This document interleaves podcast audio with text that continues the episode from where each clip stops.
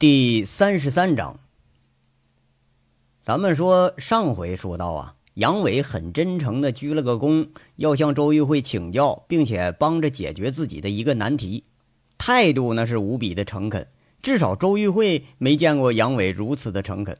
那不用说呀，那愿意行此大礼，肯定是有所求。周玉慧想当然的说出了资金问题，说的时候吧，很得意。说出来呢，就双手插在胸前，等着杨伟说好话。这一天呢，周玉慧或许已经等了很久了。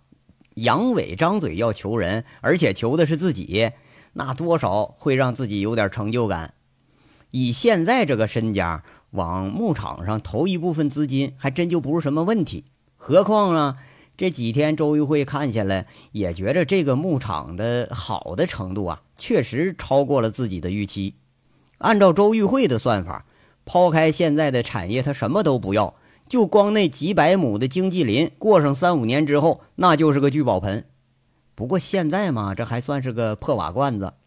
从七叔那里呀，周玉慧早就有小道消息了。杨伟那早都穷的光屁股了，账上还剩三万七千块钱，光够这俩仨月的伙食开支。那工资你根本连着落都没有。要不也不会说舔着脸朝秦三河和王虎子借钱。周玉慧和景瑞霞听着这小道消息，那都是一脸的好笑。你要是这么着说的话，那杨伟穿着补丁裤子在那晃悠，那倒也是情理之中。富了穷了呀都不矫情，这就是杨伟的性子。这一轮清凉的上弦月高高的挂在了梢头，周玉慧的脸在月光下显着很白。上身是穿着碎花小衬衫，明晃晃的，很耀眼。双手插在胸前，杨伟就站在对面，那比周玉慧足足高出了差不多一个头。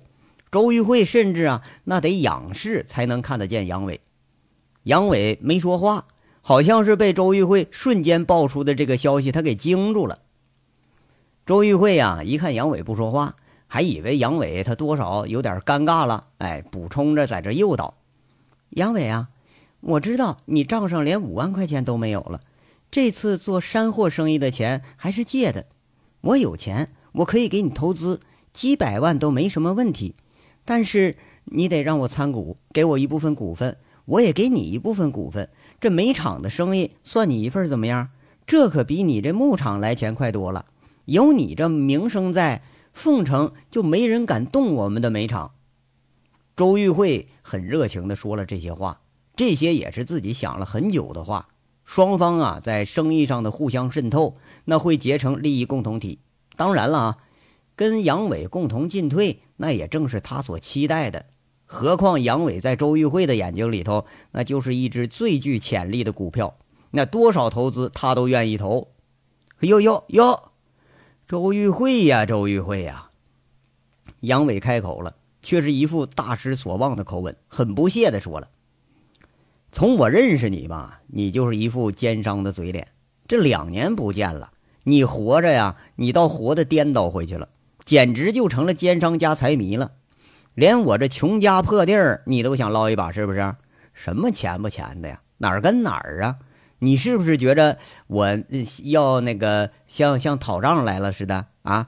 两年前我留给你一百万。”那是你自己应该得的，你不要担心，也不要有顾虑啊！我不会朝你要的，还想啊，在这个牧场里头入股，你简直是憨狗想羊蛋，你这都好意思说呀？算计了很久，却是还是个热脸贴着冷屁股的结果。杨伟的不屑让周玉慧觉得很失败，很受伤。杨伟，生意就是生意，你不要人身攻击好不好？好歹咱们也算是朋友是吧？况且我提的建议对你只有个好处，那每厂一个月的收入就赶上你这一年的收成了。我怎么了我呀？我这简直就是白送你钱，你都不要。周玉慧强自镇定地说着，不过心里头啊，就跟井下钓上来那西瓜似的，那是哇凉哇凉的。他没想到杨伟是这么看自己的。杨伟一扬头，很好笑的说了：“嘿，是不是在你眼睛里只有生意，对不对？”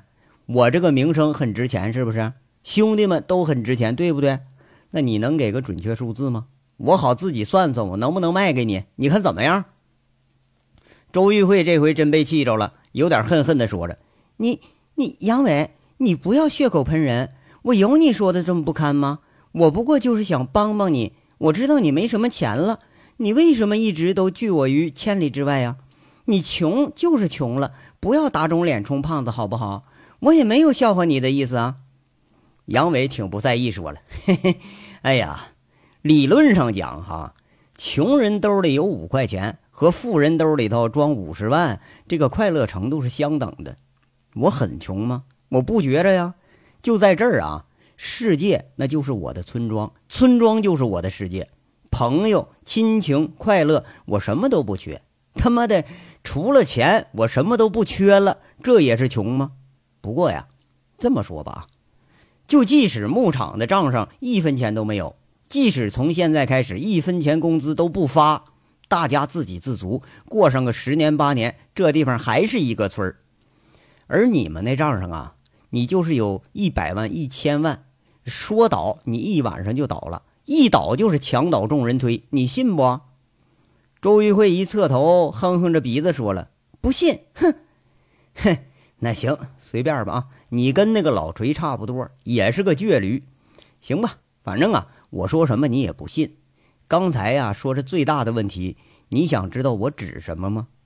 杨伟一边说一边笑，哼，你随便吧，你爱说不说。周玉慧侧着头耍小性子了。杨伟一转身，行，哼，那我就不说了啊。周玉慧这才着急了，马上拦着杨伟的去路。等等，有话你说完。藏着掖着，你算什么男人？这回呀，该杨伟得意的笑了。哎呀，你知道吊我的好奇心，那你就应该知道，你比我的好奇心更厉害。我最大的问题呢，就在你身上，能帮我解决一下吗？周玉慧是不解加不屑，哼哼着鼻子说了：“我我有什么问题？切！”杨伟一正色：“好啊。”就按你的思路，我把你提到这三个问题，我给你还回去。第一个，人的数量问题，你知道你现在手下有多少小弟吗？啊，你肯定不知道。王大炮、光头骡子、陆超加上小五子，可以在瞬间给你拉起上千人的队伍来。凤城的地痞流氓，甚至加上一部分黑保安，现在都为他们马首是瞻。我警告你啊！这帮人呢，就是一把火，烧得了别人，也烧得了你自己。高玉胜就是被这把火给烧掉的，你自己小心点儿。这话说的呀，周玉慧身子不由自主的颤了颤。那杨伟说的没错，确实是这样。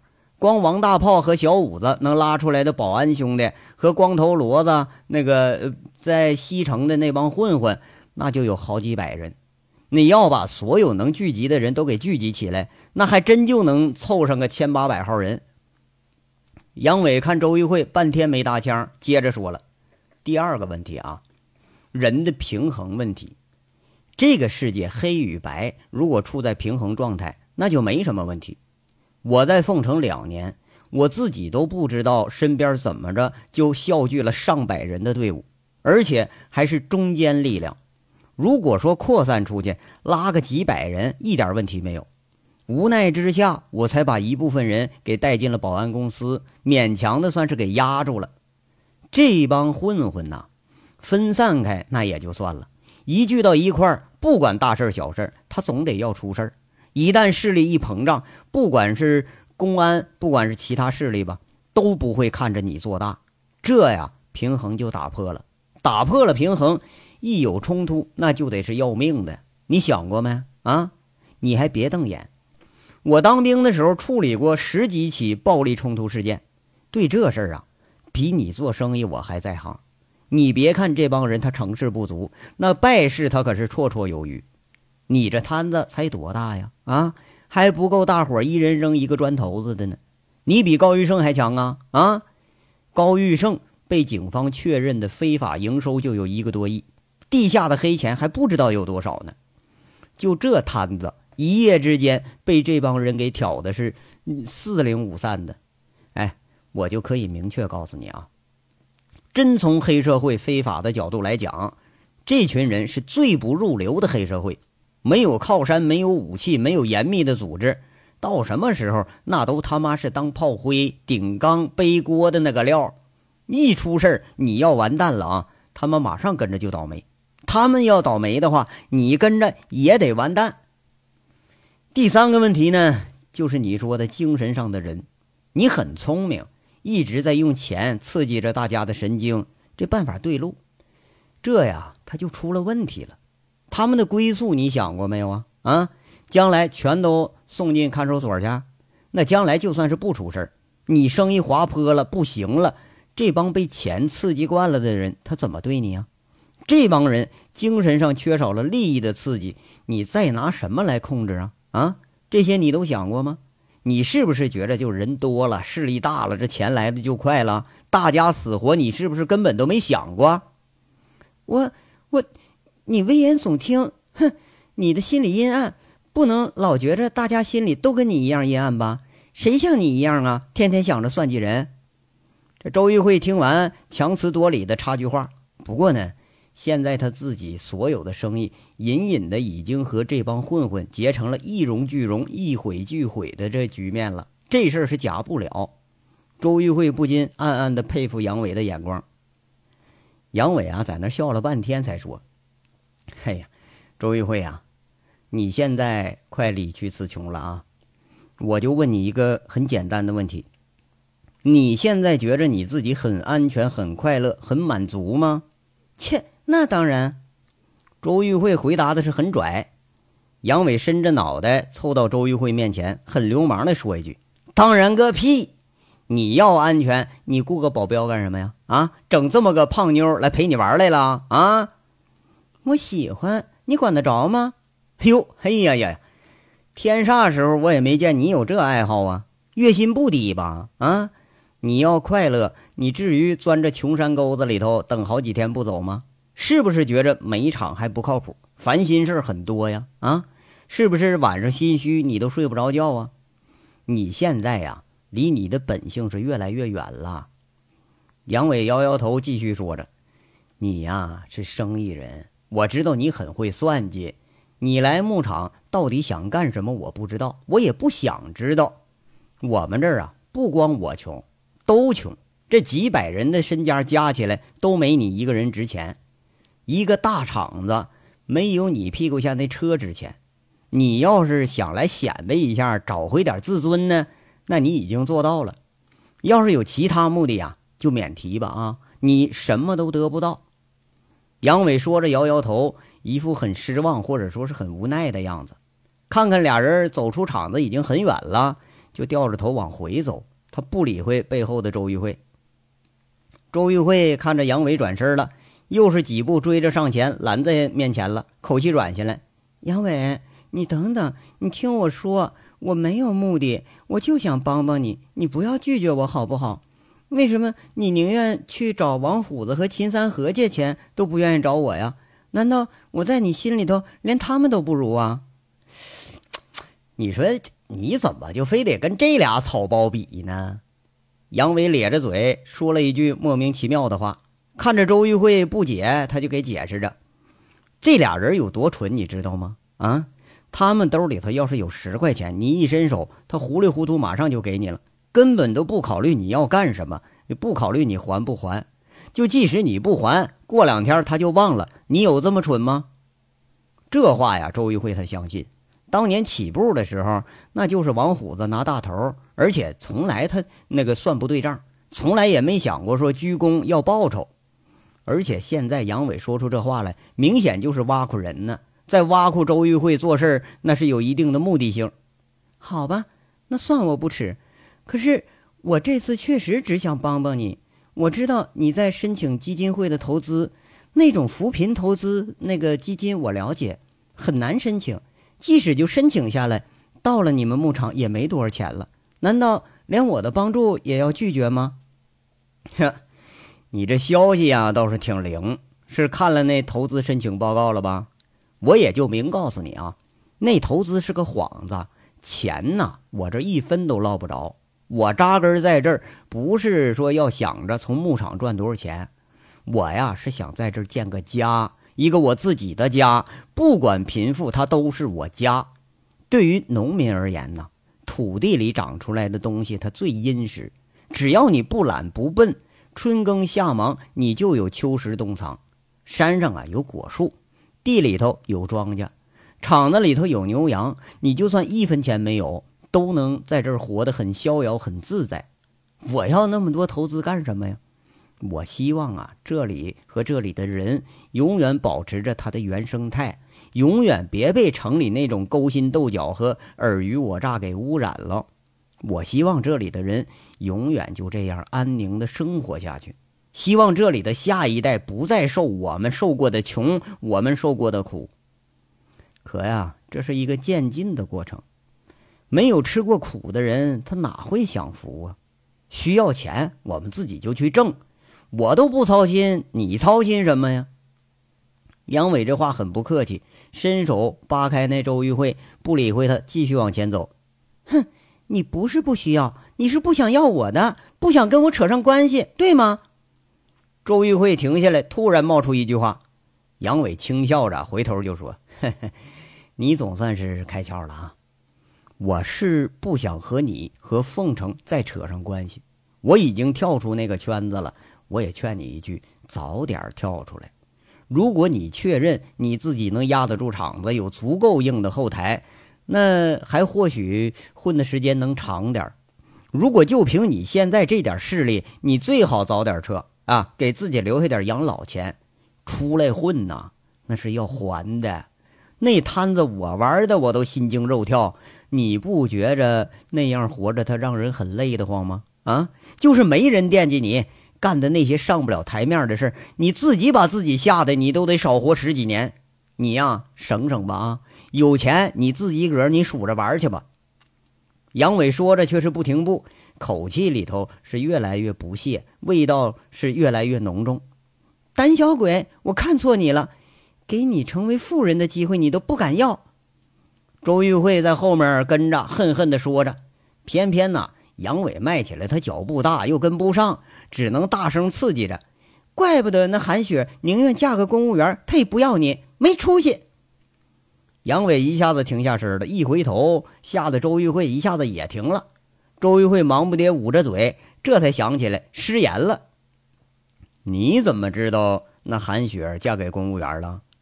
我随便说的。我看着杨伟迎上来，那周玉慧吓得是直往后躲。哎呀，你说你这人呐，哈，怎么就老爱干这个欠揍的事儿呢？那韩雪爱嫁给谁嫁给谁，关你鸟事儿啊？听着啊！明天太阳升起来之前，你给我从眼前消失，否则啊，我呼你一嘴驴粪蛋子，你有多远滚多远。杨伟是痞相毕露，这句话或许是真正刺激到了他的神经，最不愿意提的往事被这个时候就给提了起来。周玉慧强自镇定：“你敢？你他妈犯贱是吧？你看我敢不敢？”杨伟说着就上前几步，周玉慧却是有点紧张，转身就要跑。却没想到啊，这慌乱之中脚下一滑，扑通一下摔了一跤，一摔倒了，哎呦哎呦，在那喊：“哎，装吧啊，你就装吧。”杨伟停下来摇摇头。周玉慧现在呀，甚至比自己还难缠，还背懒。他悻悻地说着：“你慢慢装啊。”哎，我我脚扭了，混蛋，你回来，我脚真扭了，疼死我了。周玉慧在那大声喊着。却隐隐约约看见杨伟是越走越远，进了那个厂区的大门，这心里气的可是不轻。要站起来吧，却是疼的一个踉跄又坐下了。其实脚是真扭了，这次是真追不上了。不欢而散的谈话呀，持续的时间他倒也不短。杨伟回到宿舍时候，王虎子穿着大裤衩子，四仰八叉，正躺床上和那个坐在那儿玩电脑翻扑克的金刚闲聊呢。一看杨伟回来。金刚告辞，跟三河他俩搭伴去了。王虎子却是不乐意，撇撇嘴：“哎，嗯，干是干啥去了？一眨眼就没见着你了。难不成你跟周慧慧打野战去了？那打野战也不能打这么长时间呢。”杨伟正是心头冒火呢，大耳光子扇了王虎子屁股，骂一句：“滚！少在我跟前在这添堵啊！”王虎子却也气羞羞的。呃，咋咋的？吃不着女人，你拿我撒气啊？给你，我我给你找个妞，我我我马上走，我我今儿我我都不不回来了。杨伟是又要动手，那虎子一咕噜就滚一边去了，一屁股坐起来，指着杨伟说：“我靠，跟你睡那看得起你啊！把我赶走了，我我再也不来了。你你你别后悔啊！我后悔，我这……”这杨伟说着呀，却是被王虎子给气笑了，摆摆手：“哎，来，算算算，少扯淡啊！睡觉睡觉啊，别打呼噜啊！你打呼噜，小心半夜我捏你鼻子。”看杨伟说这话，关了门就开始脱上衣。王虎子高兴了，抱着枕头放自己脑袋旁边。那好长时间，兄弟俩都没砍大山了，胡天黑地的呀，砍着砍着就睡着了，那种感觉才最爽呢。俩人刚躺下，也没唠几句呢。就听那咚咚咚砸门的声音，还夹杂着女人的叫骂。那声音是挺浑厚，却是冲着杨伟来的。杨伟，你出来！你把慧姐怎么了？杨伟坐起身来喊着：“没怎么的呀。”那他一直哭，你也不去劝劝去？景瑞霞还在那喊：“你关我屁事啊！他自己把自己脚给扭了。”杨伟在这大声辩白着：“那他脚扭了，你就把他扔外边？你是不是男人？你出来！”景瑞霞这声是更高了，给我滚啊！信不信大嘴巴我抽你？杨伟一听这口气，他也火大了，有本事出来呀，看看谁抽谁！景瑞霞却是针锋相对，他喊上了。外面这声音是越来越大，还越来越凶，那砸门呐就成了咚咚咚踢门的声音了。景瑞霞看样是为了周玉慧讨公道来了，还叫嚣着还不走了，虎子。杨伟喊了一声，这虎子一咕噜坐起来了。就见杨伟拉着灯一摆手：“去，把这老娘们他妈给我赶走！”嗯，那哎，王虎子一咕噜下床，光着脚，立马就要上阵。不过刚走两步回来了，好像想起什么，他有点为难。嗯，哥哥哥呀，这个我不成，这老老娘们厉害，我打不过，那还得你你去。你看，让你去你就去啊！谁让你打他了？教你一招啊！把裤衩子脱了，站门口，十个老娘们他也不敢上来。杨伟淡淡的、不动声色吩咐了一句：“哎呦，哦，是吗？”王虎子一摸脑袋：“哎，对对对对，那女人都怕男人这东西。”杨伟强自压抑着笑意，转过身了。他不忍心看那悲惨的一幕啊！这吱呀一声，门开了，呀的一声，哎，比门的那个声音得高十倍。一声尖叫划破了夜空，却是景瑞霞吓得呀落荒而逃了。跑了几步远，还听着景瑞霞在那粗嗓子骂呢：“流氓，流氓，一群流氓！”门关上了，景瑞霞的骂声是渐渐小了。虎子挺得意，爬上床，得意洋洋竖个大拇指：“呃，哥呀！”那还是你聪明，这野蛮老娘们连王大炮都不敢惹他。哎，今儿哎被哥们儿我给吓得比比兔子跑的还快。虎子，这办法你可只能用一次啊，以后别用了。你别等他反应过来，他踹你一脚可就完了啊！杨伟在这压抑着笑意说着：“那哦，那我知道了，下次要再砸门吧。”哥，你脱了，你上。王虎子大咧咧说一句，这才反应过来，挺奇怪的问：“哎，哥呀，那他是来找你的？那刚才你咋让我脱呢？你你咋不脱呢？你看，你看，你脱了就把他吓跑了，是不是？那要是我脱，把大家都得吓跑了，那能行吗？”杨伟终于被虎子这纠缠不清的问话给逗笑了。他转过身，不敢面对被捉弄的王虎子。哎呀妈，不，不能吧？有有这么厉害的吗？王虎子狐疑的在这说着，说着话的功夫，这拉过面的手那准头子相当好，一把从后头扯着杨伟的裤子，杨伟猝不及防被扯了个正着，手忙脚乱的护着短裤。不过没招，王虎子拉面那个劲道那可不是吹的，早就给扯下半边了。一下子来了个春光外泄，哎呦嘿嘿，哎呦！王虎子笑的是前仰后合，在床上乱打滚，一边笑一边说：“哎呦，哥俩比鸡鸡，都都一个屌样，我还以为两年没见着你下面都长大了的。”杨伟这下可是自作自受了，被王虎子聊的他是哭笑不得。